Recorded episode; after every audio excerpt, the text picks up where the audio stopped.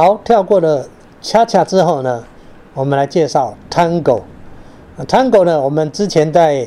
民族或里面或者爵士里面有提到，它是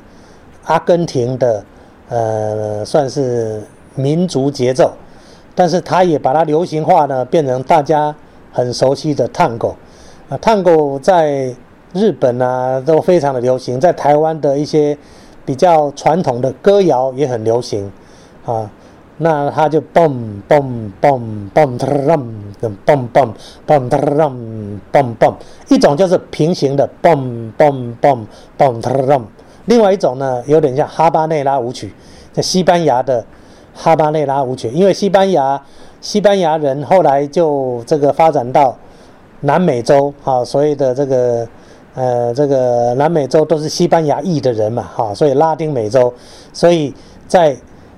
阿根廷呢，就很多西班牙人把哈巴内拉慢慢慢慢发展成为探戈，所以 boom boom boom boom drum boom boom 啊，你会想象古典里面的一首卡门，哒当哒当哒当 boom boom drum boom boom drum boom boom，这个就是哈巴内拉舞曲。事实上，它就等于探戈的前身。好。那刚刚有提到日本人也蛮喜欢探戈，所以有一首叫《黑猫探戈》，我们来欣赏的是一位小朋友啊，小女生啊来唱，然后用钢琴跟手风琴伴奏，我觉得别有一番的这个风趣。那他的这一首《黑猫探戈》，哎，可以感受到日本人处理的探戈就不一样喽。那第二首我们来跟各位推荐的是杨小平的一首《酒醉的探戈》。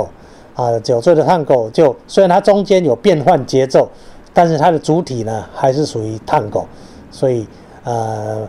一起来欣赏这一首呢，就是啊这个这一首啊阿根廷的杠的探戈到了东方变成的日本的快乐的探戈跟台湾的忧伤的探戈，好，一起欣赏这两首。